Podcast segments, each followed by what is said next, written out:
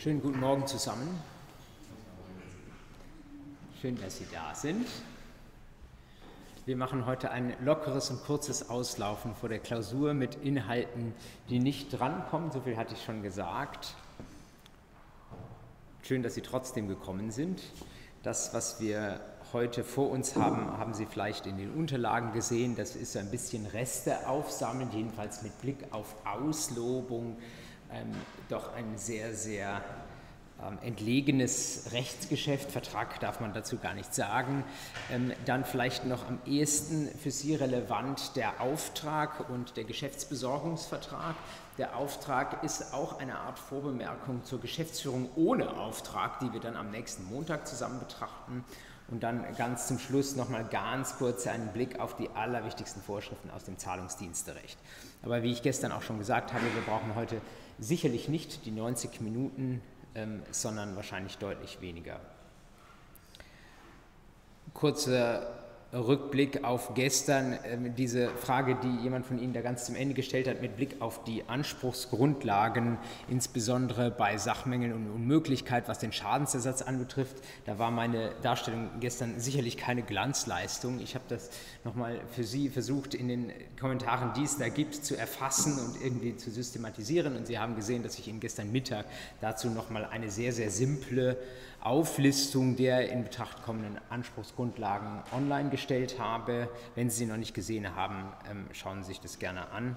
Das ähm, zeigt Ihnen nochmal, dass wir eben zentral unterscheiden danach, ob die Bereitstellung erfolgt ist oder nicht. Und wenn sie erfolgt ist, dann sind wir irgendwo im Mengerecht. Und wenn sie nicht erfolgt ist, dann wird uns der 327c im Zweifel in das allgemeine Leistungsstörungsrecht verweisen. Vielleicht, äh, indem er auch noch ein bisschen eine Botschaft der 327c uns gleichzeitig noch mitgibt. Aber das ist so die sehr generelle Entscheidung, die dahinter steht.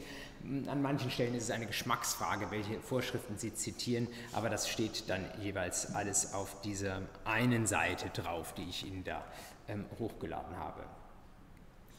Dann kam äh, noch eine weitere E-Mail zu einem ähnlichen Thema. Äh, da ging es nicht um Schadensersatz, sondern um den Rücktritt und auch da nochmal mit Bezug auf 327c.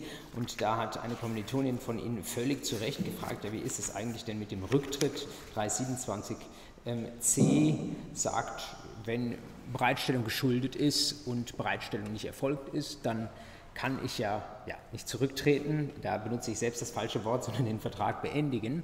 Wie ist es aber, wenn die Bereitstellung unmöglich ist? Dann habe ich doch im Sinne von 327c Absatz 1 gar keine Bereitstellungsverpflichtung, denn diese Verpflichtung ist nach 275 unmöglich und damit ist diese Pflicht erloschen.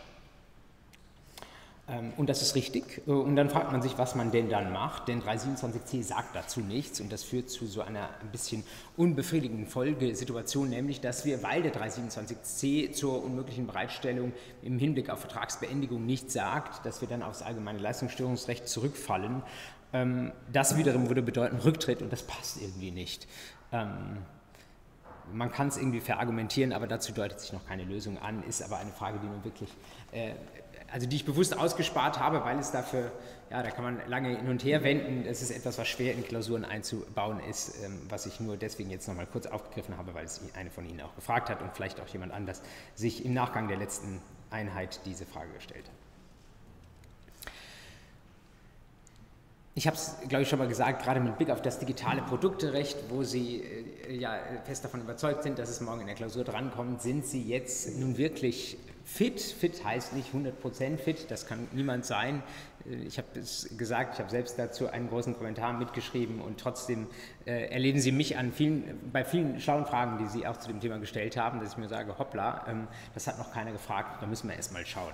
Ähm, also können Sie wirklich mit Fug und Recht sagen, dass Sie an der Stelle fit sind. Hoffentlich bezieht sich diese Fitness auch auf die anderen Bereiche des BGB. Ich bin mir allerdings sehr sicher, nicht nur bei denen, die hier im Raum sitzen, sondern sicherlich auch bei allen, die uns zugeschaltet sind oder noch einen wohlverdienten Morgenschlaf absolvieren, um morgen ähm, umso ausgeschlafener zu sein. Rein in den Stoff für heute. Wir starten dort letztlich, wo wir aufgehört haben. Sie sehen im 652 folgende das Maklerrecht, auf das wir ja nur grob reingeschaut hatten. Und jetzt geht es ähm, weiter zunächst einmal mit dem Titel 11 der Auslobung. Dazu müssen Sie nicht viel mehr wissen als das, was im Gesetz drinsteht. Ich habe Ihnen in den Unterlagen noch mal ein paar Beispiele einfach dazu gegeben, weil es sich vielleicht dann etwas besser einprägt. Die Auslobung ist insoweit etwas Besonderes, als dort erstmal etwas einseitig passiert. Schauen wir mal in den 657 rein. Wer durch, wer durch, öffentliche Bekanntmachung eine Belohnung für die Vornahme einer Handlung, insbesondere für die Herbeiführung eines Erfolges aussetzt, ist verpflichtet, die Belohnung demjenigen zu entrichten, welcher diese, diese gesuchte, möchte ich fast ergänzen, Handlung vorgenommen hat, auch wenn dieser versehentlich diese Bedingung erfüllt hat oder diese, diese Handlung erfüllt hat und das gar nicht getan hat mit Blick auf die vorgenommene Auslobung. Ich habe Ihnen aufgeschrieben, das ist eine Anspruchsgrundlage, auch das können Sie wieder ähm, ableiten aus diesem Wortlaut, ist verpflichtet zu entrichten. Das ist eine sehr klare Rechtsfolge, auf die Sie sich, wenn Sie äh, die vorgenommene Handlung selbst erfolgt, äh, erfüllt haben, dann tatsächlich auch berufen können, um das ausgelobte, die äh, ausgelobte ähm, Leistung tatsächlich auch in Anspruch zu nehmen. Sie sehen, 658 Auslobung kann widerrufen werden bis zur Vornahme der Handlung, weil das eben etwas Einseitiges ist, was ich in die Welt hineinspreche. Und solange niemand darauf reagiert ist, kann ich das tatsächlich ähm, auch wieder aus der Welt zurückholen. Ähm, es gibt eine Grenzziehung, ähm, wo Sie theoretisch vielleicht sogar sich das gegenseitig verkommentieren könnten, nämlich diejenige zum Schenkungsrecht, also 7, äh, 516 versus 657. Das könnten sich wenn Sie auf der entsprechenden Seite noch nicht die Maximalzahl an Vorschriften verkommentiert haben, könnten Sie sich das gegenseitig kommentieren. Und den zentralen Unterschied zwischen beiden habe ich Ihnen in die Unterlage reingeschrieben. Ähm, bei der Schenkung bekomme ich als bin ich als derjenige, der begünstigt wird, unmittelbar bereits ausgewählt. Ich habe zugleich einen Vertrag, der das dann auch direkt auf diese eine Person bereits konkretisiert und die andere Person, die muss nichts erbringen. Der BGH sagt, äh, die Schenkung ist unentgeltlich, das steht im 516 ja auch drin. Bei einem engen Entgeltlichkeitsbegriff könnte man auch sagen, der 657, der muss nicht unbedingt äh, entgeltlich sein, sondern das ist ja eine Handlung, nicht unbedingt ein Geld, das ich zahle, aber wenn man das ein bisschen breiter ähm, versteht, kann man eben sagen, bei der Auslobung, da muss ich zumindest irgendetwas tun, das heißt, ich habe eigenen Aufwand und bei der Schenkung habe ich das gerade nicht. Der große Vorteil äh, der Auslobung, wenn wir denn dahin kommen, ist, liegt darin, dass wir nicht die Form des Schenkungsversprechens haben. Sie erinnern sich an den Paragraphen 518, wo drin steht, ein erteiltes Schenkungsversprechen braucht notarielle Beurkundung, immerhin 518 Absatz 2. Wenn es dann bewirkt wird, dann vermutet der Gesetzgeber keinen Streit mehr darüber, ob es ernst gemeint ist oder auch wirklich mit Bindungswillen ausgesprochen wurde und sagt, dann ist dieser Formmangel geheilt. Bei der Auslobung brauchen wir das nicht. Das bedeutet, wenn es da mal zum Streit kommt, da sagt jemand, äh, du hast mir dessen das versprochen, ähm, dann ist die Frage, die Anschlussfrage, sind Sie beim Notar gewesen? Nein, sind Sie natürlich nicht. Und dann ist die Frage, ist es als Auslobung oder Schenkung Schenkung zu qualifizieren. Wenn es eine Schenkung ist, dann muss man sagen, ist es hinfällig. Bei einer Auslobung ähm, wäre es eben nicht hinfällig, sondern dann ist das, wie der Titel des 657 sagt, ein bindendes Versprechen. Das Ganze ist nicht nur notarformfrei, sondern gänzlich formfrei. Das bedeutet, man kann das Ganze tatsächlich auch mündlich machen.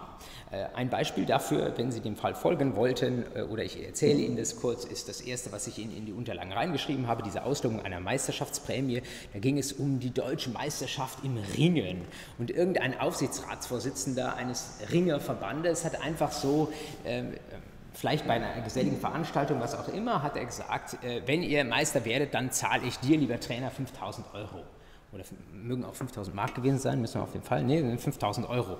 Ähm, ja, und dann äh, wurde natürlich diese Ringermannschaft Meister und ähm, der Anspruch wurde geltend gemacht und derjenige, der das versprochen hatte, dieser Aufsichtsratsvorsitzende, wollte sich darauf zurückziehen.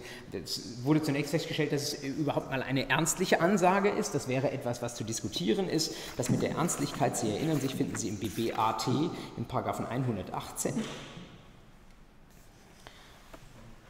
Aber wenn es denn ernstlich gemeint ist äh, und es ist eine einseitige Ankündigung, wo dann aber auch eine Handlung erbracht werden muss, das war hier der Unterschied zur Schenkung, nämlich man muss erst einmal Meister werden, dann ähm, kann der Anspruch durchgehen und so ist es vom BGH hier auch entschieden worden.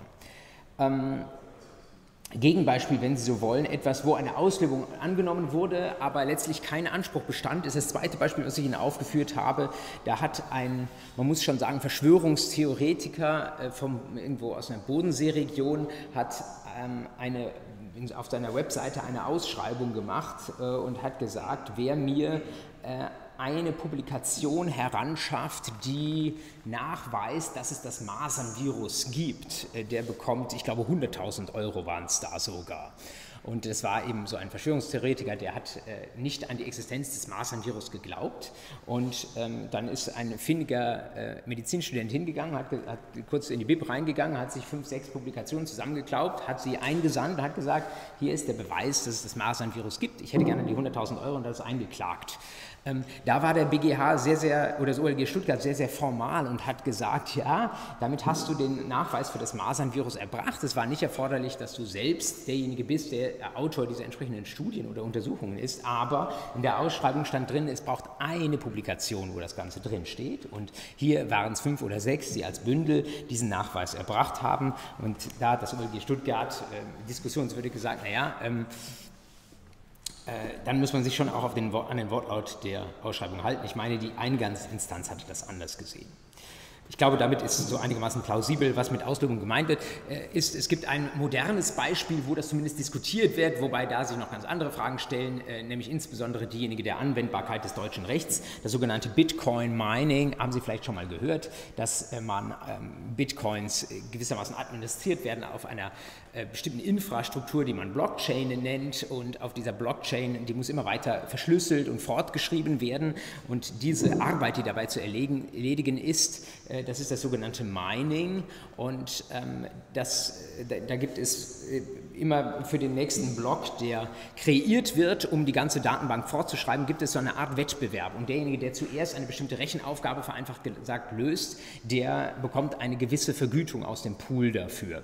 Ähm, also die Miner meinen um die Wette und ähm, das könnte man, wenn man es versuchen wollte, unter das deutsche Recht zu ordnen, eben auch am ehesten als eine Auslösung betrachten.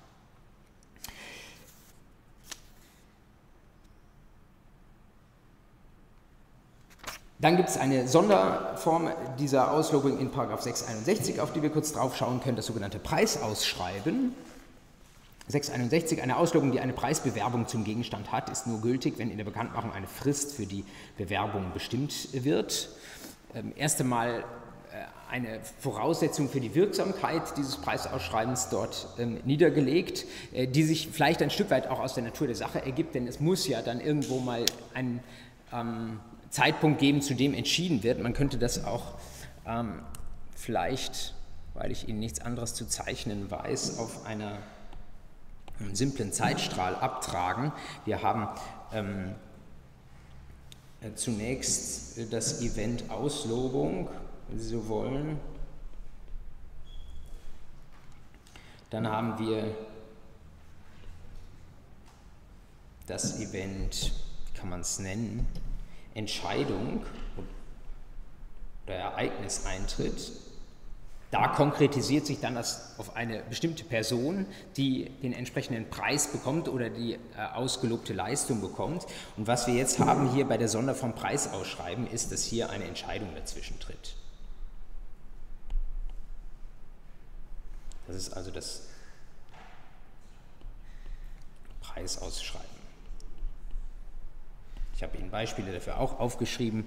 Ähm, Musik- oder Architektenwettbewerb, völlig klar, da sitzt irgendwo eine Jury und die soll sagen, welche Teilnehmerin ist die beste gewesen. Das kommt also hier im Sonderfall des 661 dazwischen und alles andere, alles was oben drüber steht, ist die Auslobung.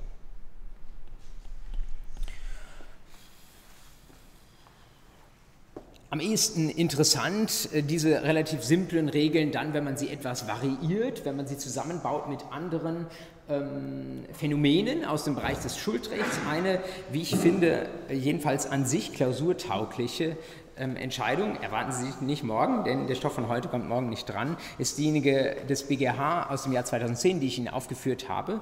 Ähm, da gab es jemanden, dem hat ein Pferd gehört und seine Tochter hat an einem Reitwettbewerb teilgenommen. Und damit war die Tochter diejenige, die da teilnahm an diesem Preisausschreiben. Reitwettbewerb brauchen wir eine Jury, die sagt, welches Pferd ist am besten gesprungen. Ähm, das bedeutet, wir sind im Bereich des Preisausschreibens. Und jetzt ähm, hatte der Veranstalter dieses Reitwettbewerbs hatte an einer Stelle eine Rücksichtnahmepflicht verletzt ähm, gegenüber ja, den Teilnehmenden, insbesondere auch gegen den Tieren. Da war eine bestimmte Hürde nicht ausreichend gesichert. Und ähm, was passierte war, dass dieses ähm, teilnehmende Pferd, das von der Tochter geritten wurde, strauchelte, ähm, stürzte und am Ende des Tages eingeschläfert werden musste. Was war der Schaden, der dabei entstand? Das Pferd war natürlich kaputt, wenn Sie so wollen.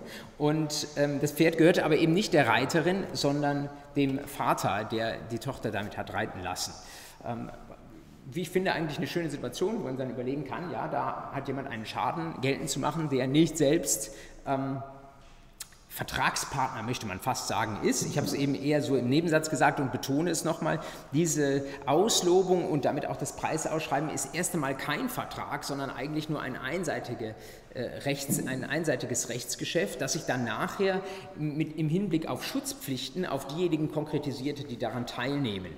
Bei der, äh, bei der Auslobung ähm, im allgemeinen Sinne nach 57 konkretisiert sich es erst in dem Moment, wo jemand, der wo jemand mit einer Handlung an mich als den Auslogenden herantritt. Beim Preisausschreiben ist es etwas einfacher, weil ich da ja weiß, wer an meinem Wettbewerb teilnimmt. Und in dem Moment, wo jetzt dieser Wettbewerb stattfindet, sind diese Schutzpflichten nach 241 Absatz 2 da. Keine 241 Absatz 1 Pflichten, jedenfalls nicht unbedingt, hängt eben davon ab, ob da noch ein spezieller Vertrag geschlossen wird. Das wäre natürlich auch denkbar. Unabhängig davon, was das jetzt ist, ob das ein Vertrag ist oder eben nur in Anführungszeichen ein, äh, eine, ein vertragsähnliches Verhältnis aus diesem Preisausschreiben durch diese einseitige Rechtsbeziehung heraus. Ähm, Schutzpflichten haben wir so oder so und wenn wir sie haben, ist natürlich auch die Frage, können sie auch zugunsten von Dritten bestehen? Und wenn das ihr Fall wäre, dann würden sie natürlich genau das prüfen, was sie beim Vertrag mit Schutzwirkung zugunsten Dritter prüfen, also ähm, die ähm, Gläubigernähe, Leistungsnähe und so weiter, Erkennbarkeit. Und wenn Sie diesen Fall hierunter subsumieren, dann würden Sie sagen, ja, ich habe als Vater der Tochter meine Rechtsgüter exponiert, gerade in diese vertragsähnliche Situation hinein. Das war auch für den Veranstalter erkennbar. Es ist jedenfalls, wenn ich Kinder reiten lasse, relativ wahrscheinlich, dass denen das Pferd nicht im dinglichen Sinne selbst gehört. Und äh, vereinfacht gesagt, deswegen konnte der BGH an dieser Stelle Vertrag mit Schutzwirkung zugunsten Dritter bejahen mit dem entsprechenden Schadensersatzanspruch. Derjenige, der diesen Wettbewerb ausgerichtet hat, musste das Pferd bezahlen. Sonderfall 661a, wie man an dem A sieht, verspätet eingeführt, fügt eine sogenannte Gewinnzusage. Das ist eine ausnahmsweise an dieser Stelle europäisch veranlasste Vorschrift. Ein Unternehmer, der Gewinnzusagen oder vergleichbare Mitteilungen an Verbraucher sendet und die, Gestaltung dieser Zusendung den Eindruck erweckt, dass der Verbraucher einen Preis gewonnen habe, hat dem Verbraucher diesen Preis zu leisten. Unterschied zum Preisausschreiben, das nichts zu tun ist, sondern mir wird einfach so etwas versprochen. Da könnte man theoretisch auch wieder an eine Schenkung denken. Ähm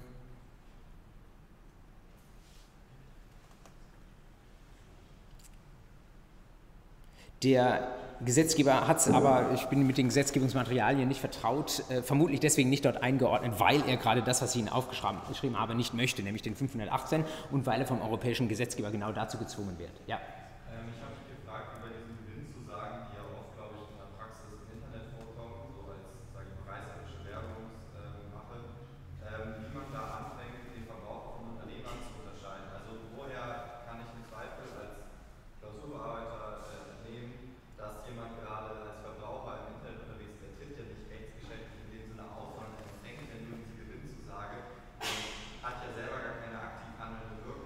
Ja. Gute Frage, woher weiß ich, dass da jemand Verbraucher ist? Ähm, erstmal, woher kommt es? Klar, von der Europäischen Union, die sehr viel in diesen Verbraucher-Unternehmer-Konstellationen denkt. Ähm, das beste Kriterium wohl die Adresse. Also ich habe sowas ja also klassisch erstmal im Papierformat habe ich das an eine Papier, eine physische Adresse geschickt und diese Adresse ist entweder eine Firmenadresse oder eine Privatadresse. Jedenfalls bei den meisten Menschen lässt sich das einigermaßen klar trennen. Wenn das bei der Firma einläuft, dann will der 661a nicht gelten. Wenn es eine Privatadresse der Otto-Katalog kommt und da steht irgendwas drin, ähm, dann sind wir glasklar in dieser Vorschrift. Wird natürlich schwieriger, wenn wir im Internet sind, da müsste man schauen, was ist jetzt irgendwie, habe ich einen unternehmerischen Account, ja, wo mir irgendwie bei Instagram etwas eingeblendet wird, nach dem Motto, du hast gewonnen, oder habe ich einen privaten Account, das wäre am ersten das Kriterium, wo man da versuchen kann hinzukommen. Also Sie haben schon recht, wenn man ganz streng versucht, unter 13 zu subsumieren mit Verbraucher, in dem Moment, wo ich nichts tue und einfach nur da bin, äh, wenn jemand mir das sagt, ist ein bisschen schwierig. Auslobung. Strich drunter.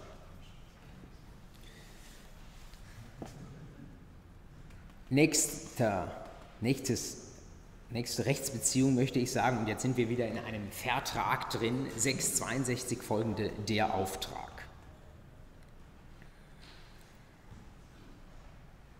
Durch die Annahme, sagt der 662, eines Auftrags verpflichtet sich der Beauftragte, ein ihm von dem Auftraggeber übertragenes Geschäft für ihn unentgeltlich zu besorgen.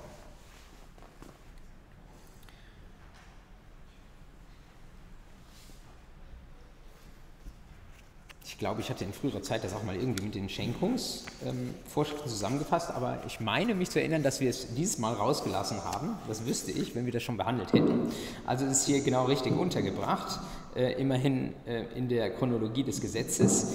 Ähm, was ist darunter zu verstehen, wenn der 662 sagt, da muss irgendwie ein äh, Geschäft besorgt werden? Das ist sehr, sehr abstrakt und man kann sich wenig darunter vorstellen. Die Beispiele dafür ähm, finden Sie im mittleren Bereich meiner Unterlage. Das sind äh, auch relativ simple Sachen, die ein Auftragnehmer dafür eine Auftraggeberin tut. Und es müssen deswegen simple Sachen sein, weil die ganze Sache ja unentgeltlich läuft. Ich bekomme kein Geld dafür.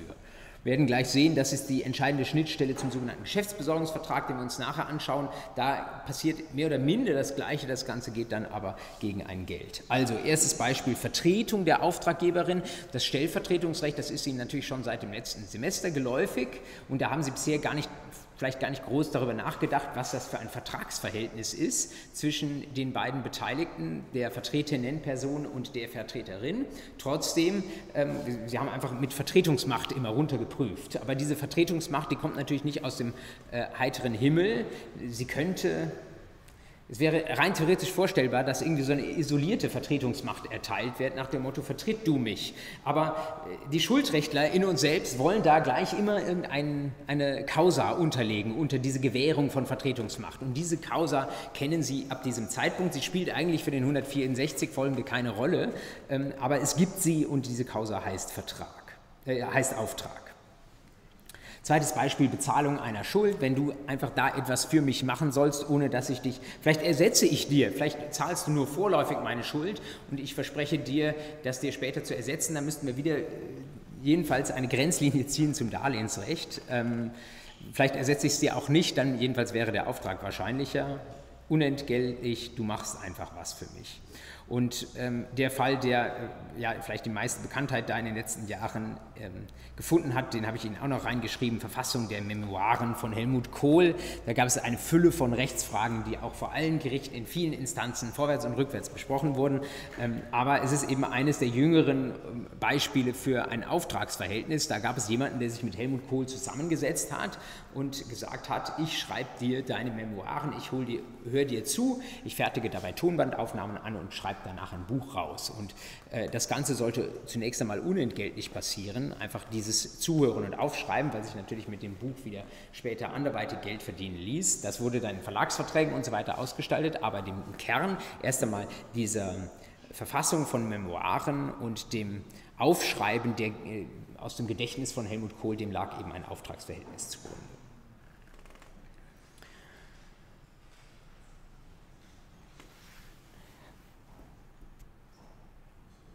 Was hält jetzt das Auftragsrecht für uns parat? Dazu möchte ich Ihnen eine kleine Grafik machen und danach lesen wir die Paragraphen und ich glaube, dann sind die Paragraphen kinderleicht zu durchschauen.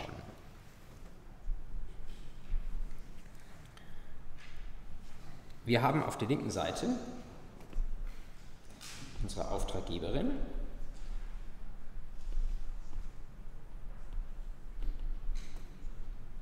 Die habe ich irgendwo später bei der Geschäftsbesorgung, die parallel läuft, auch mal als Kundin ähm, bezeichnet. Hier würde man das eher nicht machen, gegeben die Beispiele, die wir haben. Also das ist diejenige, die etwas getan haben möchte. Dann haben wir die handelnde Person, handelnde Person in der Mitte, das ist der Auftragnehmer.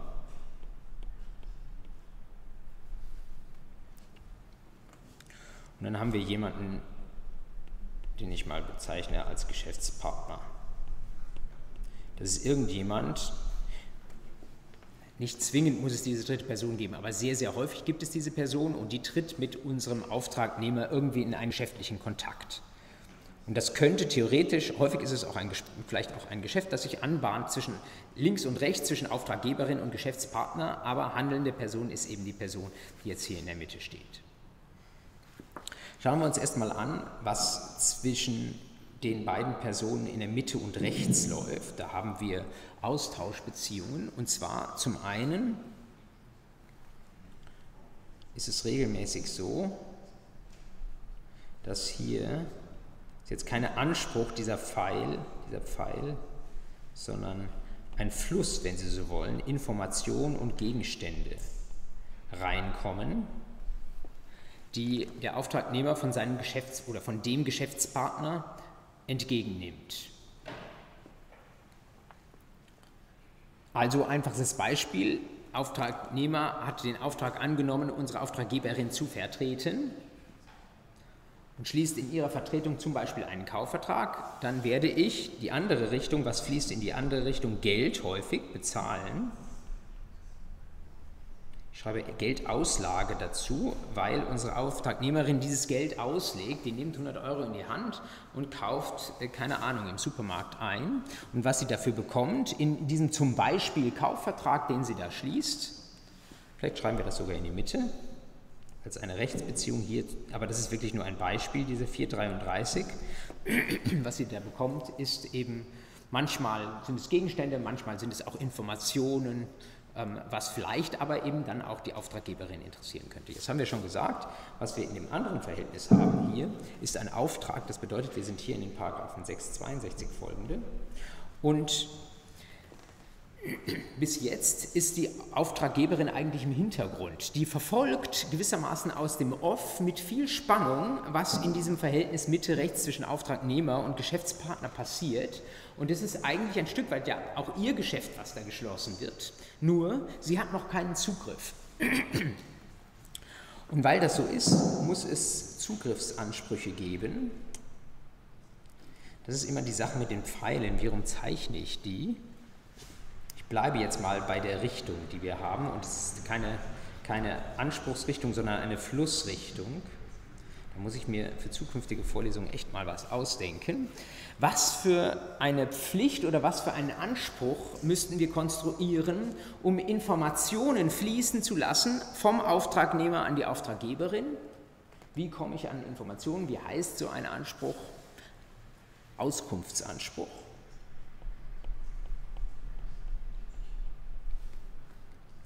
der bezieht sich also gewissermaßen auf diese Information, die der Auftragnehmer erhalten hat.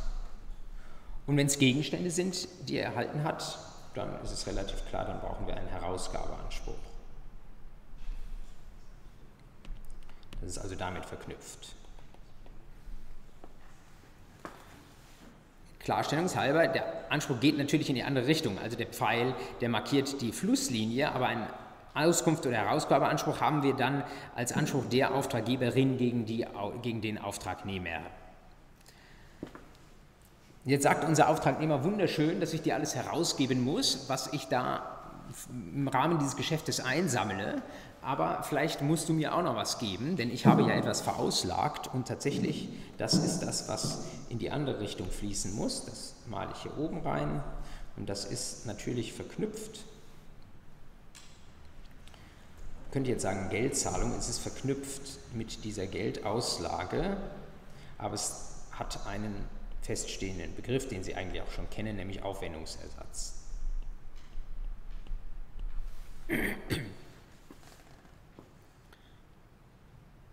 Also wenn ich als Auftragnehmer nicht vorneweg mit dem Geld ausgestattet bin, sondern in meine eigene Tasche greife, um einen bestimmten Gegenstand in Vertretung für jemand anders zu kaufen, dann ist klar, dann will ich das Geld wieder haben, das ist der Aufwendungsersatz. Und jetzt brauchen wir eigentlich nur noch die Hausnummern dran zu schreiben. Beim Aufwendungsersatz, wir lesen das gleich, ist das 670, bei der Auskunft ist das der 666. Hoppla, das hatte ich noch nie. Weg damit. 666, bei der Herausgabe ist es 667. Das sind die wichtigsten Vorschriften im Auftragsrecht. Äh, lesen wir mal zunächst den 666. Der Beauftragte ist verpflichtet, dem Auftraggeber die erforderlichen Nachrichten zu geben, auf Verlangen über den Stand des Geschäfts Auskunft zu erteilen. Wie weit bist du bei deiner äh, Gebrauchtwagenbesichtigung, ja, hast schon einen guten gefunden und nach der Ausführung des Auftrags Rechenschaft abzulegen. 667 Herausgabepflicht, also ein Anspruch wohlgemerkt der Auftraggeberin. Ähm, Rechen, äh, Herausgabepflicht, der Beauftragte ist verpflichtet, dem Auftraggeber alles, was er zur Ausführung des Auftrags erhält und, also was ich ihm mitgegeben habe und er wieder mit zurückbringt und was er aus der Geschäftsbesorgung erlangt, nämlich zum Beispiel den Gegenstand, den er für mich kaufen soll, herauszugeben. 667. In der Klausurpraxis noch wichtiger, vielleicht sogar von allem am wichtigsten, ist der Anspruch, der in 670 drin steht. Das ist hier im Bild rechts, links oben. Macht der Beauftragte zum Zwecke der Ausführung des Auftrags Aufwendungen, die er den Umständen nach für erforderlich halten darf, so ist der Auftraggeber zum Ersatz verpflichtet.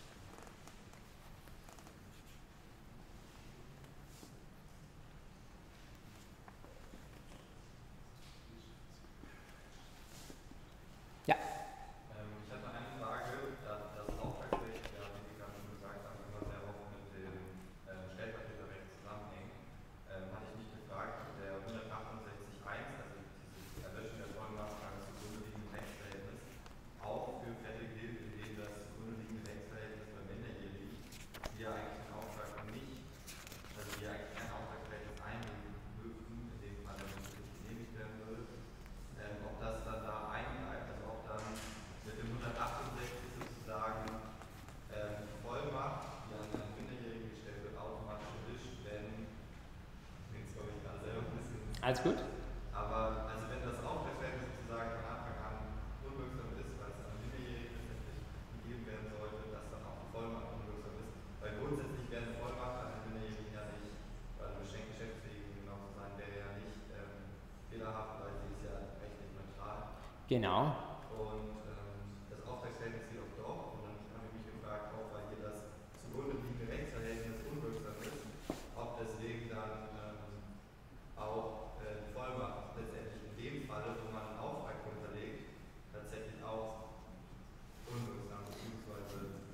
Schlaue Frage. Also für alle 168 sagt, wenn die Causa weg ist, ist auch die Vollmacht weg.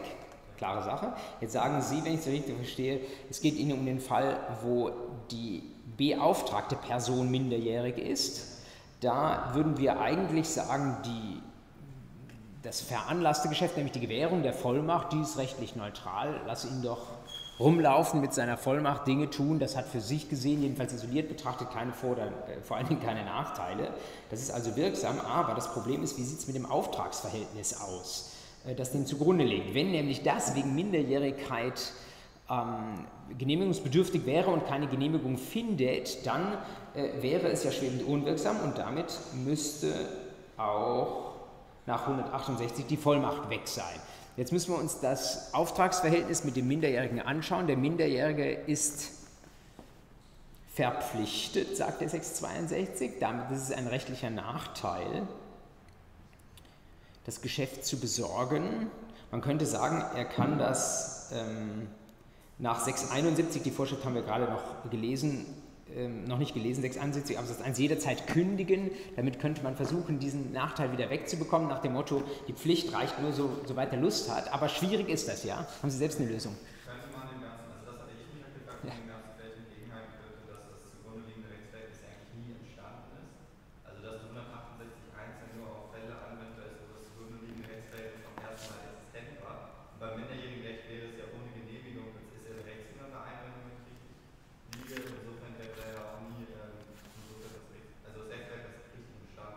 Finde ich eine smarte Antwort, die mich äh, für den Moment überzeugen würde. Ich würde es im Kommentar nachschauen und absichern müssen. Also nochmal für alle, die es nicht mitbekommen haben, wenn wir sagen, dass äh, der Auftrag mit dem Minderjährigen ist schwebend unwirksam, ist nie da gewesen, dann ist er im Sinne des 168 auch nicht erloschen und damit kann auch nicht die Vollmacht nacherlöschen. Ähm, dagegen könnte man wieder sagen, ja, also wenn das die schuldrechtliche Causa für die Vollmacht besonders tot ist, dann müsste doch eigentlich erst recht die Rechtsfolge des 168 gelten. Gut, also wir wissen, was wir im Kommentar danach blättern müssen. Äh, ich kann es Ihnen aus der Lameng tatsächlich auch nicht sagen. Aber Sie ziehen die richtigen Querverbindungen. Auch Ihnen äh, erteile ich schon eine, ein Freiwillig für die Klausur morgen. Nein, Sie werden das alle sehr, sehr gut machen. Gut, ähm, das war, ja, seien Sie nicht fahrlässig strafen Sie mich nicht lügen. Ähm, wir waren stehen geblieben bei der Lektüre der Auftragsvorschriften ähm, und hatten diejenigen schon gelesen, die ich Ihnen jetzt hier aufgemalt habe. Wenn Sie in die Unterlagen schauen, einige weitere habe ich Ihnen ähm, aufgeschrieben. Das ist zum einen nicht unwichtig, der Paragraph 665, der nach seinem Wortlaut nicht so ganz klar ist, ähm, aber vom Gehalt her durchaus nicht zu unterschätzen. Der Beauftragte ist berechtigt, von den Weisungen des Auftraggebers abzuweichen, wenn er den Umständen nach annehmen darf, dass der Auftraggeber bei Kenntnis der Sachlage die Abweichung billigen würde. Und wenn ich dann abweichen möchte, dann habe ich dem Auftraggeber Anzeige zu machen und wenn die Zeit, Entschuldigung, wenn die Zeit dazu da ist, dann muss ich vielleicht sicherheitshalber erstmal abwarten, was er dazu sagt. Äh, eigentlich, also was die Vorschrift äh, in dürren Worten sagt, ist, ich darf mal abweichen von Weisungen, aber das Größere, was natürlich darin zum Ausdruck kommt, was dahinter steht, ist, dass überhaupt Weisungen möglich sind und dass das der Standard ist in Auftragsverhältnissen, wie wir gleich sehen, auch im Geschäftsbesorgungsvertrag, ähm, dass alles abhängt davon, was der Auftraggeber will. Er gibt eben halt auch den Auftrag. Dann habe ich Ihnen aufgeschrieben, dass man teilweise diskutiert, ob 670, der eigentlich nur ein Aufwendungsersatzanspruch ist, ob ich den auch mal als Schadensersatz, jedenfalls im Rechtsgedanken nach heranziehen kann. Dann müsste ich die Form einer Analogie wählen. Wenn ich da also ein Opfer bringe als ähm, Auftragnehmer, das, keine, das sich nicht unter den Begriff der Aufwendung äh, fassen lässt, aber zum Beispiel bei der Ausführung des Auftrags eine Verletzung erleide oder so etwas. Dann wäre das kein Aufwendungsbegriff, ist aber ein Schaden, den ich habe. Und das ist die Frage, wie kriege ich den ersetzt? Und eine Möglichkeit ist dann in 670 analog anzuwenden. Ähm, eine andere Möglichkeit wäre, den Rechtsgedanken des Paragraphen 110 des Handelsgesetzbuchs heranzuziehen. Das ist ebenso eine Möglichkeit, Schadensersatz zu bekommen, aber die passt natürlich eigentlich nur im Recht der OHG und äh, auch da kann man überlegen, das irgendwie mit rein zu interpretieren. Die Widerrufs- und Kündigungsvorschrift haben wir schon gesehen im 671. Das ist, äh, kennen Sie ja auch aus anderen unentgeltlichen Verträgen. Wenn kein Geld geschuldet wird, dann soll niemand über Gebühr an diesem Vertrag festgehalten werden, sondern gibt es für beide Seiten die Möglichkeit, da relativ schnell ohne weitere Gründe auszubrechen. Auftragsrecht. Das Auftragsrecht hat den direkten Anwendungsbereich, den wir uns gerade angeschaut haben, und es hat zwei indirekte Anwendungsbereiche, nämlich einmal die Geschäftsführung ohne Auftrag, die wir uns am nächsten Montag anschauen, wo einiges aus dem, an, dem aus, aus dem Auftragsrecht indirekt in Bezug genommen wird, wie wir sehen werden. Und der andere indirekte Anwendungsbereich ist der sogenannte Geschäftsbesorgungsvertrag. Dazu blättern Sie mal den Paragraphen 675 auf.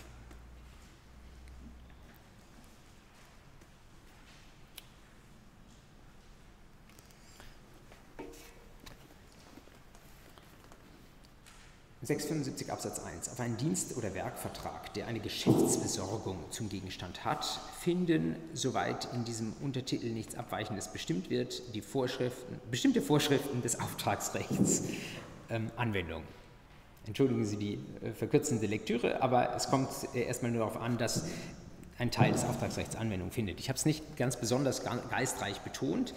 Ähm, Geschäftsbesorgung ist ja ein Begriff, den wir im 662 auch schon kennen. Das überrascht uns eigentlich nicht. Aber das Besondere, was wir hier haben, ist ein Dienst- oder Werkvertrag der durch dieses Element der Geschäftsbesorgung auftragsnah ist, aber doch gewisse Unterschiede hat zum ähm, Auftrag und der wichtigste Unterschied ist derjenige, dass ein Dienst- oder Werkvertrag, jedenfalls, Sie erinnern sich an Paragraph 612 und Paragraph 632, im Regelfall mit einer Vergütung einhergeht. Entgeltlich ist. Wenn das der Fall ist, dann bleibt primär erstmal das Dienst- oder Werkvertragsrecht äh, findet das Dienst- oder Werkvertragsrechts Anwendung. Wenn wir aber zusätzlich dieses Element der Geschäftsbesorgung haben, dann sagt das Gesetz, dann gibt es bestimmte Vorschriften aus dem Auftragsrecht, die trotzdem zusätzlich auch passen. Und dann nimmt das Gesetz das Ganze einfach hinzu. Bedeutet für uns, Sie könnten theoretisch, wenn es Ihnen nicht zu viel Aufwand wäre, eigentlich genau das Schema, was wir jetzt hier zum Auftrag gemalt haben, auch eine Unterlage später zum Geschäftsbesorgungsvertrag ähm, reinschreiben. Oder Sie können einfach sich eine ganz einfache Gleichung aufmachen, die da lautet Dienst oder Werkvertrag plus Geschäftsbesorgung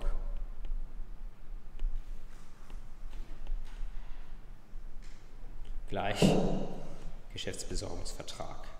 Das ist dann also, um es klar zu machen, beides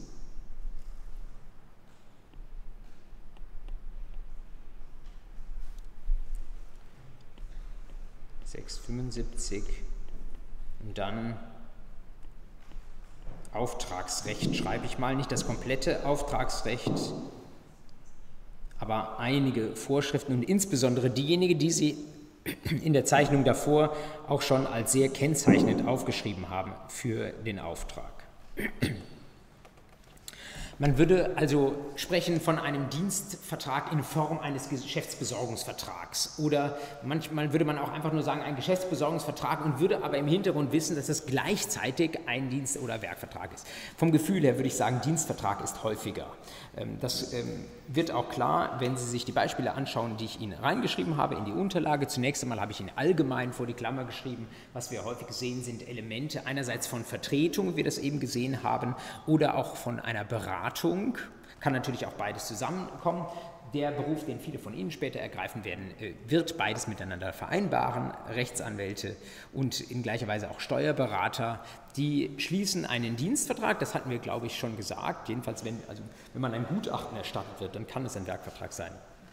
Aber in aller Regel bin ich als Anwalt nicht verantwortlich für das Ergebnis, was hinten rauskommt. Also Dienstvertrag, aber in der Sonderform eines Geschäftsbesorgungsvertrages. Das bedeutet, nochmal zurückgeblättert, dass eben hier zum Beispiel der Aufwendungsersatzanspruch da ist. Wenn ich also bestimmte Auslagen als Anwalt mache, ähm, dann, äh, die im Rahmen zum Beispiel der Prozessführung anfallen, dann muss mir die Mandantin diese Auslagen ersetzen. Sie ahnen natürlich, dass das Ganze spezialgesetzlich auch nochmal ausgeformt und geregelt ist, vielleicht auch teilweise dann dieses allgemeine Recht verdrängt wird durch das Rechtsanwaltsvergütungsgesetz, aber dem Grunde nach ähm, ist genau das geschuldet. Und andersrum können Sie sich auch vorstellen, wenn Sie später mal eine Anwaltszulassung haben, dass Sie Ihren Mandanten informieren müssen äh, über das, was Sie erfahren haben, wenn Sie ihn in einer Verhandlung vertreten haben. Und wenn Ihnen da, äh, keine Ahnung, die Gegenseite etwas mitgegeben hat, dann müssen Sie das auch eben herausgeben. Also das ist gerade der Charakter Charakter eines Geschäftsbesorgungsvertrags.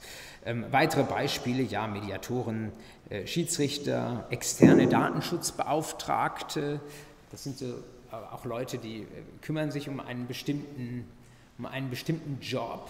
Ähm, ähnlich, ja, ob das ein Dienst- oder Werkvertrag ist, kann man wahrscheinlich streiten. Ähm, Baubetreuung, Vermögensverwaltung. Äh, Vermögensverwaltung vielleicht nicht in jedem Fall, aber dann, wenn tatsächlich etwas zu tun ist und vor allen Dingen dann, wenn das Ganze entgeltlich passiert. Ja, Rechtsfolgen habe ich Ihnen schon auf die Folie dann nochmal draufgeschrieben, die entsprechen aber dem, mit dem wir uns äh, beschäftigt haben. Das, was mir an der Stelle noch wichtig ist, weil es Sie vielleicht vom richtigen Weg ähm, ablenken könnte, ist ein Blick auf den Paragraphen 675 Absatz 2, den man nämlich nicht missverstehen darf. Wer einem anderen einen Rat oder eine Empfehlung erteilt, und da sind Anwälte und Anwälte die Ersten, ist unbeschadet der sich aus dem Vertragsverhältnis unerlaubter Handlungen oder sonstigen gesetzlichen Bestimmungen ergebenden Verantwortlichkeit zum Ersatz des aus der Befolgung des Rates oder Empfehlung entstehenden Schadens nicht verpflichtet. Das könnten Sie so deuten, ähm, und wenn Sie es zum ersten Mal lesen, werden Sie es wahrscheinlich so verstehen, äh, dass Sie sagen, Sie sind als Anwältin völlig frei. Sie können Ratschläge, Empfehlungen geben, aber wenn dann irgendwas Böses passiert, also Sie äh, hämmern Ihre Mandantin in Richtung einer Klage und wenn Sie in der ersten Instanz nicht erfolgreich sind, noch in die zweite und dritte Instanz, am Ende alle Instanzen gegen Sie und Sie sagen, ja, hast halt Pech gehabt, ich habe dir den Rat erteilt, aber haften möchte ich für den Schaden nicht. So kann man den 675 Absatz 2 verstehen, so ist er aber nicht gemeint, äh, sondern wenn Sie sich da was unterstreichen wollten, äh, dann wäre das äh, die Worte unbeschadet der sich aus einem Vertragsverhältnis ergebenden Verantwortlichkeit. Das heißt, äh, in, wir werden ja in aller Regel, wir, wir haben ja einen Geschäftsbesorgungsvertrag, der dem Ganzen zugrunde liegt und da wird in der Regel eine Haftung entweder explizit drinstehen oder sich aus äh, den Leistungspflichten ergeben, als allgemeines Leistungsstörungsrecht, ganz genauso wie Sie es kennen. Und da ist es natürlich so, dass wenn ich als Anwalt falsch berate und daraus meiner Mandantin ein Schaden entsteht, dass ich dann hafte wegen falscher Rechtsrat. Im Kern ist das 280 in Verbindung mit 241 Absatz 1. Was der 675 Absatz 2 nur will, ist, dass wenn ich als Anwalt etwas sage oder empfehle, was gar nichts zu tun hat mit dem Gegenstand dieses Vertrages, also nur angelegentlich passiert, ähm, dann soll ich dafür nicht haften. Also eine bloße Gefälligkeit, die irgendwie im Umkreis dieser Geschäftsbesorgung stattfindet. Stellen Sie sich vor, ich bin ähm, ein auf Familienrecht spezialisierter Anwalt und bin gerade mit einem komplexen Scheidungsverfahren mit mehreren Kindern und irgendwie internationalem Kontext ähm, beauftragt und das ist auch meine Spezialisierung. Und dann kommt da jemand an und fragt mich irgendwie, wie das die und die Frage irgendwie im Patentrecht ist. Ja? Und ich sage, kann ich mir eigentlich nicht vorstellen, dass das, ein Pro, äh, dass das geistige Eigentumsrecht ähm, hier äh, diese diesen Schutz nicht auch genießt und, äh, diese, äh, und dass es keine Rechtsverletzung ist, was jetzt zum Beispiel davon außen passiert. Um ein Beispiel zu bilden, ähm, Sie hätten zum Beispiel eine Autorin, ähm, deren Werk irgendwie im Internet kursiert und wird von jemandem Drittes irgendwie dann dort eingestellt und äh, die Autorin sagt, Rechtsverletzung und ich will Schadensersatz und äh, sagt, da müsste doch ein Schadensersatz pauschal von 1000 Euro gerechtfertigt sein. Und ich als Familienanwalt sage jetzt, ähm, puh, ähm, also 1000 Euro müsste da mindestens drin sein, würde ich mal ein Schreiben raushauen. Ja? Ähm, und dann äh, kommt die mit dem Gegenanwalt, stellt, die, die, andere Seite stellt nachher Kosten in Rechnung, stellt sich raus, 1000 Euro, aus welchen Gründen auch immer, äh, werden dort niemals veranlasst sein. Äh, dann habe ich einen Schaden ausgelöst bei der Mandantin. Äh, nur bezieht sich, äh, kommt, wurzelt dieser Schaden nicht im Kern des Mandatsverhältnisses, sondern aus irgendeinem Randthema, was ich irgendwie so en passant mal mit beantwortet habe. Das wäre ein Fall, wo man diskutieren könnte, darunter den 675 Absatz 2 anzuwenden. Ich würde ihn ehrlich gesagt da immer noch nicht anwenden, weil wenn ich als Anwalt etwas sage, dann muss ich dafür auch stehen und sonst mache ich dazu lieber gar keine Aussage. Die Leute, die mich etwas fragen, die werden darauf vertrauen. Ja? Aber Sie sehen schon irgendwie so, ähm, man könnte Beispiele konstruieren, wo am Rande irgendetwas äh, so dahingesagt wird aus Gefälligkeit, vielleicht unter einem entsprechenden Vorbehalt, wo dann nach 675 Absatz 2 keine Haftung entstehen soll. Geschäftsbesorgungsvertrag. Äh, das äh, sollten Sie sich dran kommentieren, bevor ich es vergesse, natürlich an den Dienst- und Werkvertrag den 675.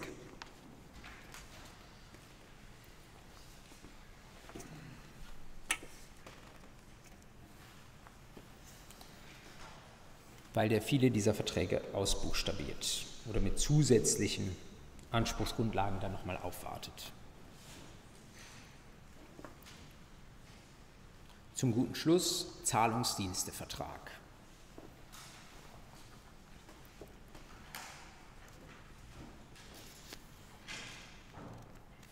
Paragraph 675c folgende.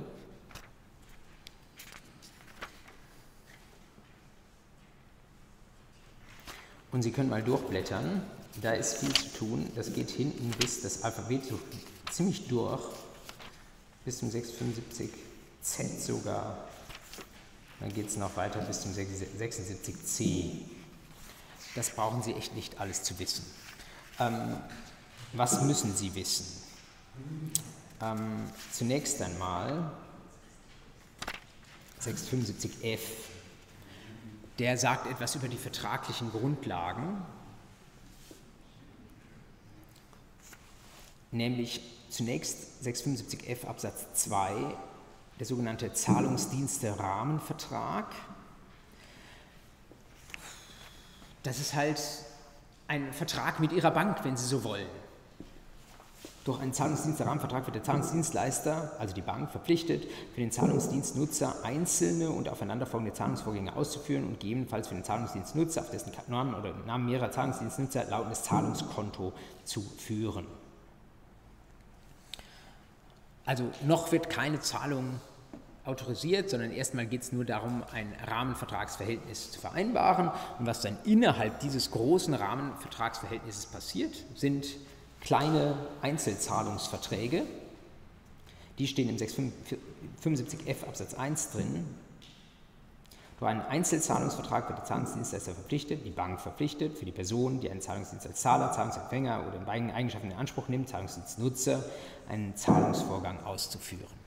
Hatten Sie vielleicht bisher nicht so als einen vertraglichen Vorgang begriffen, aber in bestimmter Hinsicht ist es vielleicht gar nicht schlecht, im Grundsatz mal sich klar gemacht zu haben, dass es hier entsprechende vertragliche, ähm, ein entsprechendes vertragliches Gerüst gibt. Wir haben auf der einen Seite die Person, die zahlen möchte, Zahler, und dann haben wir die Zahlungsempfängerin auf der anderen Seite,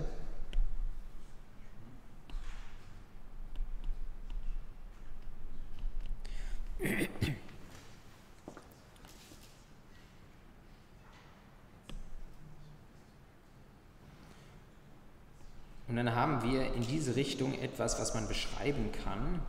Sie erinnern sich an den Vertrag zugunsten Dritter als Valuta-Verhältnis.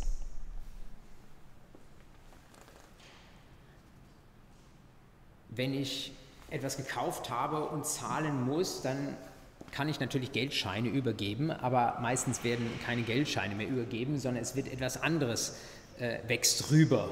Und äh, das sind Valuta. Und wie sieht das konkret aus? Wir haben im Zweifel zwei Zahlungsdienstleister, ähm, will sagen Banken. Theoretisch kann es auch eine sein.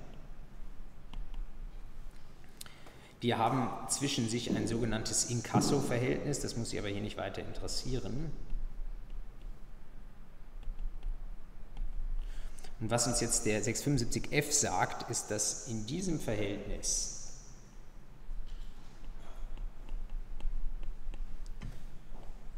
auf beiden Seiten Verträge bestehen.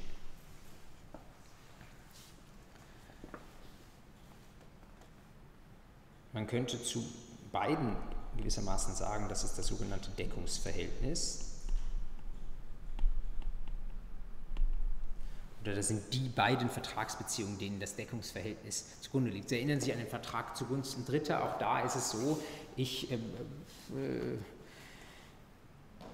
schließe zum Beispiel einen Lebensversicherungsvertrag ab und den schließe ich im Deckungsverhältnis ab mit meiner Lebensversicherung und leistungsberechtigt soll aber jemand anders sein. Dann äh, müssen Sie auch dieses Deckungsverhältnis und das Valutaverhältnis voneinander trennen und genau diese Trennung passiert an dieser Stelle auch.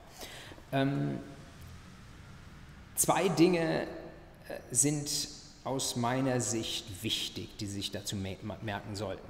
Zum einen das, was in dem zweiten Bullet Point in den Unterlagen steht, nämlich was passiert eigentlich ganz genau genommen, wenn ich eine Zahlung rückabwickle, die nicht in Scheinen in Bargeld übergeben wurde, sondern die über eine Bank abgewickelt wurde. Dann prüfen Sie bei 812.1.1 erste Alternative als erste Voraussetzung etwas erlangt. Und da haben Sie bisher wahrscheinlich häufig ohne großes Problembewusstsein geschrieben, hat 100 Euro erlangt. Vielleicht würde man manchmal auch dazu schreiben, hat Besitz und Eigentum an 100 Euro erlangt und man stellt sich vor, dass 100 Euro eben ein Geldschein sind, den ich tatsächlich auch besitzen kann. Das kommt erst im Sachenrecht, aber Besitz bedeutet ja eine tatsächliche Herrschaftsbeziehung über einen physisch anfassbaren Gegenstand. Ja, aber was ist das, wenn ich gar nicht ähm, diesen Schein übergeben habe, sondern wenn per Buchgeld gezahlt wurde? Dann passt das eigentlich nicht. Besitz und Eigentum, das sind äh, Begriffe, die sich auf körperliche Gegenstände äh, beziehen. Und wenn ich einfach nur sage, habe 100 Euro erlangt, dann ist es auch irgendwie etwas unspezifisch. Und die Antwort gibt an der Stelle der Paragraph 675t.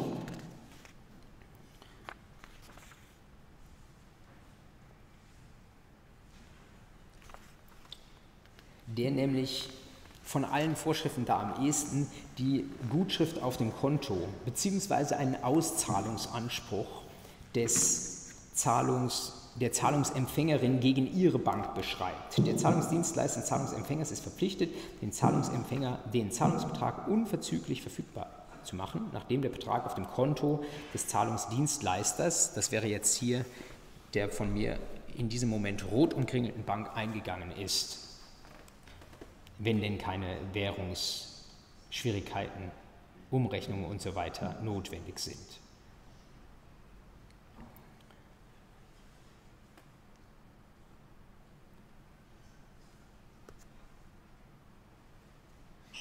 Weitere Absätze müssen wir an der Stelle gar nicht ähm, uns anschauen. 675t schreibe ich jetzt hier auch nicht mehr verwirrend in die Grafik rein, sondern es reicht ähm, mir zu wissen, dass äh, oder reicht mir, dass, dass ich Ihnen gesagt habe, dass dieses erlangte Etwas Sie eben beschreiben können, einerseits mit dem Wort Gutschrift, das könnten Sie sich merken auf dem Konto, ähm, oder eben Zahlungs, äh, der damit eigentlich zusammenhängende Zahlungs, Auszahlungsanspruch von Seiten der Zahlungsempfängerin. Das ist etwas, was Sie juristisch beschreiben können, dieser Auszahlungsanspruch, denn das ist ja eine Forderung und das ist äh, ohne jeden Zweifel ein erlangtes Etwas. Ähm, ich kann nur sagen, äh, also ich weiß nicht, ob das jeder so auf dem Schirm hat, viele, die äh, so eine Klausurlösungskizze machen, die schreiben da auch relativ schnell einfach hin 100 Euro. Aber es mag mal sein, dass da jemand das irgendwie weiß äh, oder sich angeschaut hat, wie das mit diesem Bankenverhältnis zusammenhängt. Und der wird das im Zweifel würdigen, wenn Sie da ein bisschen präziser sind ähm, als das an anderer Stelle einfach so gemacht wird. Und der zweite Punkt, ähm, über den ich Ihnen berichten möchte, ist der, ich muss die Paragraphen auch immer wieder suchen, aber ich glaube, es ist der 675x.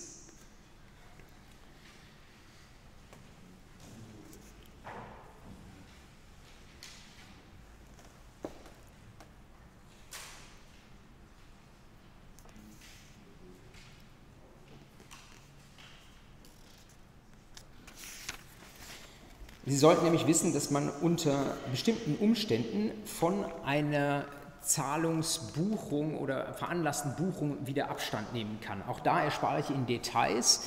Ähm, Sie sehen im 675x den Erstattungsanspruch bei einem vom Zahlungsempfänger ausgelösten autorisierten Zahlungsvorgang.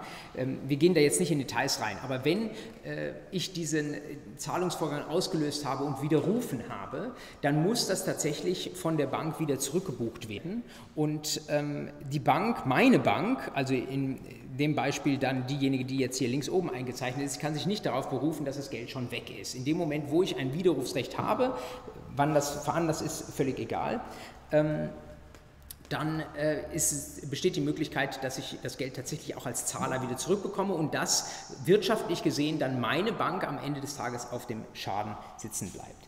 Ähm, wenn Sie sich etwas im 675x noch anschauen können, dann wäre oder unterstreichen wollen, wäre das vielleicht im Absatz 4 die Frist, die dort drin steht, von acht Wochen.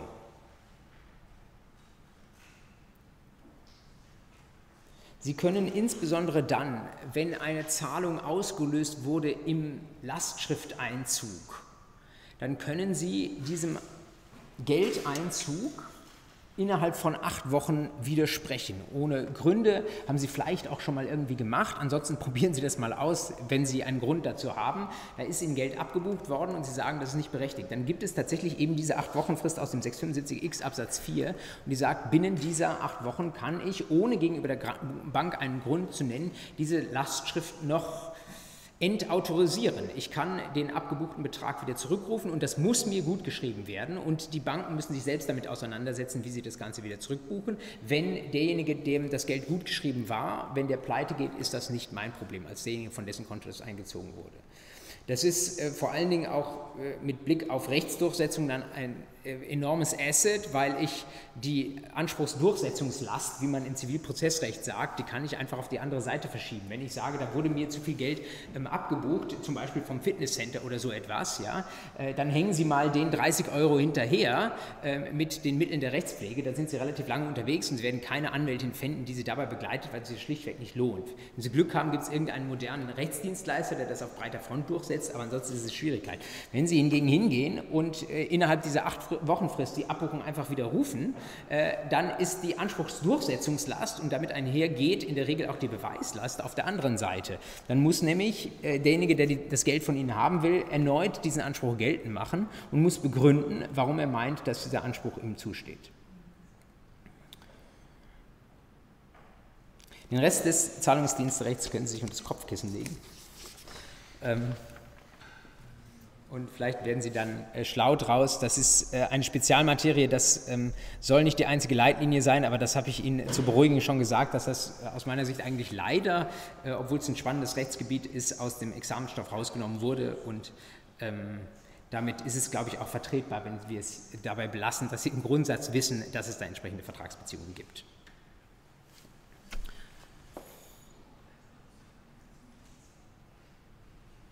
Bevor ich Sie in die Klausur entlasse, habe ich noch zwei ähm, nicht inhaltliche Punkte zum Abschluss, möchte Sie aber an der Stelle kurz fragen, welche inhaltlichen Fragen Sie an dieser Stelle noch haben.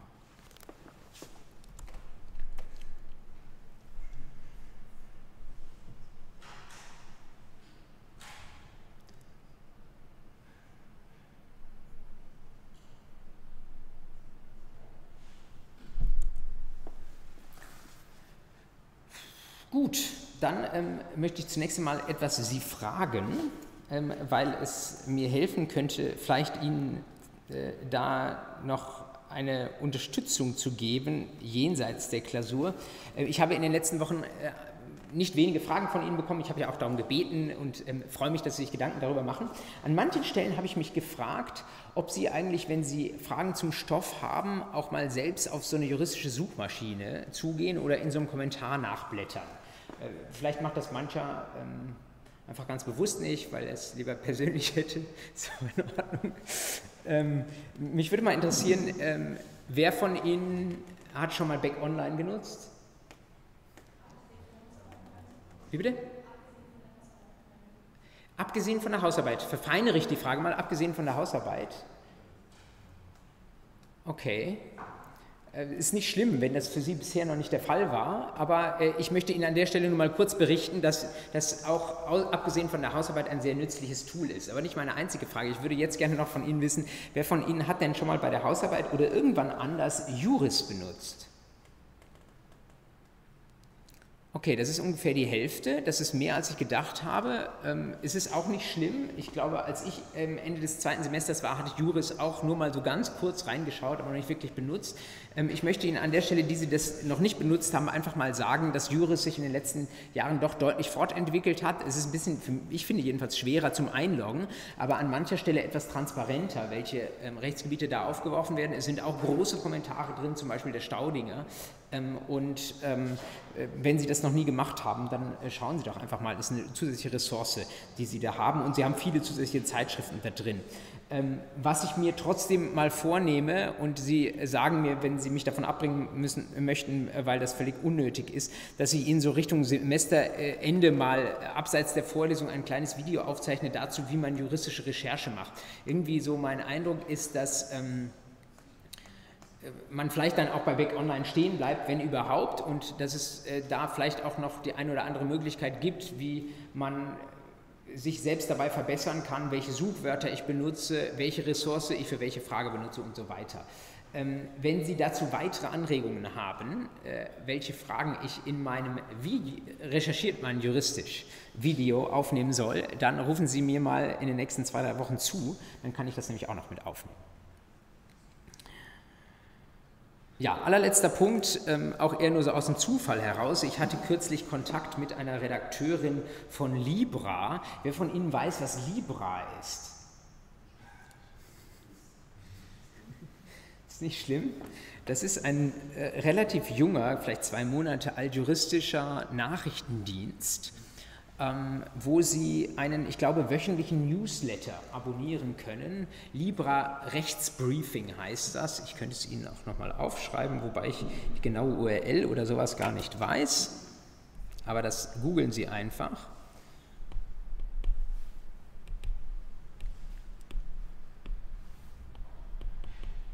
Libra Rechtsbriefing.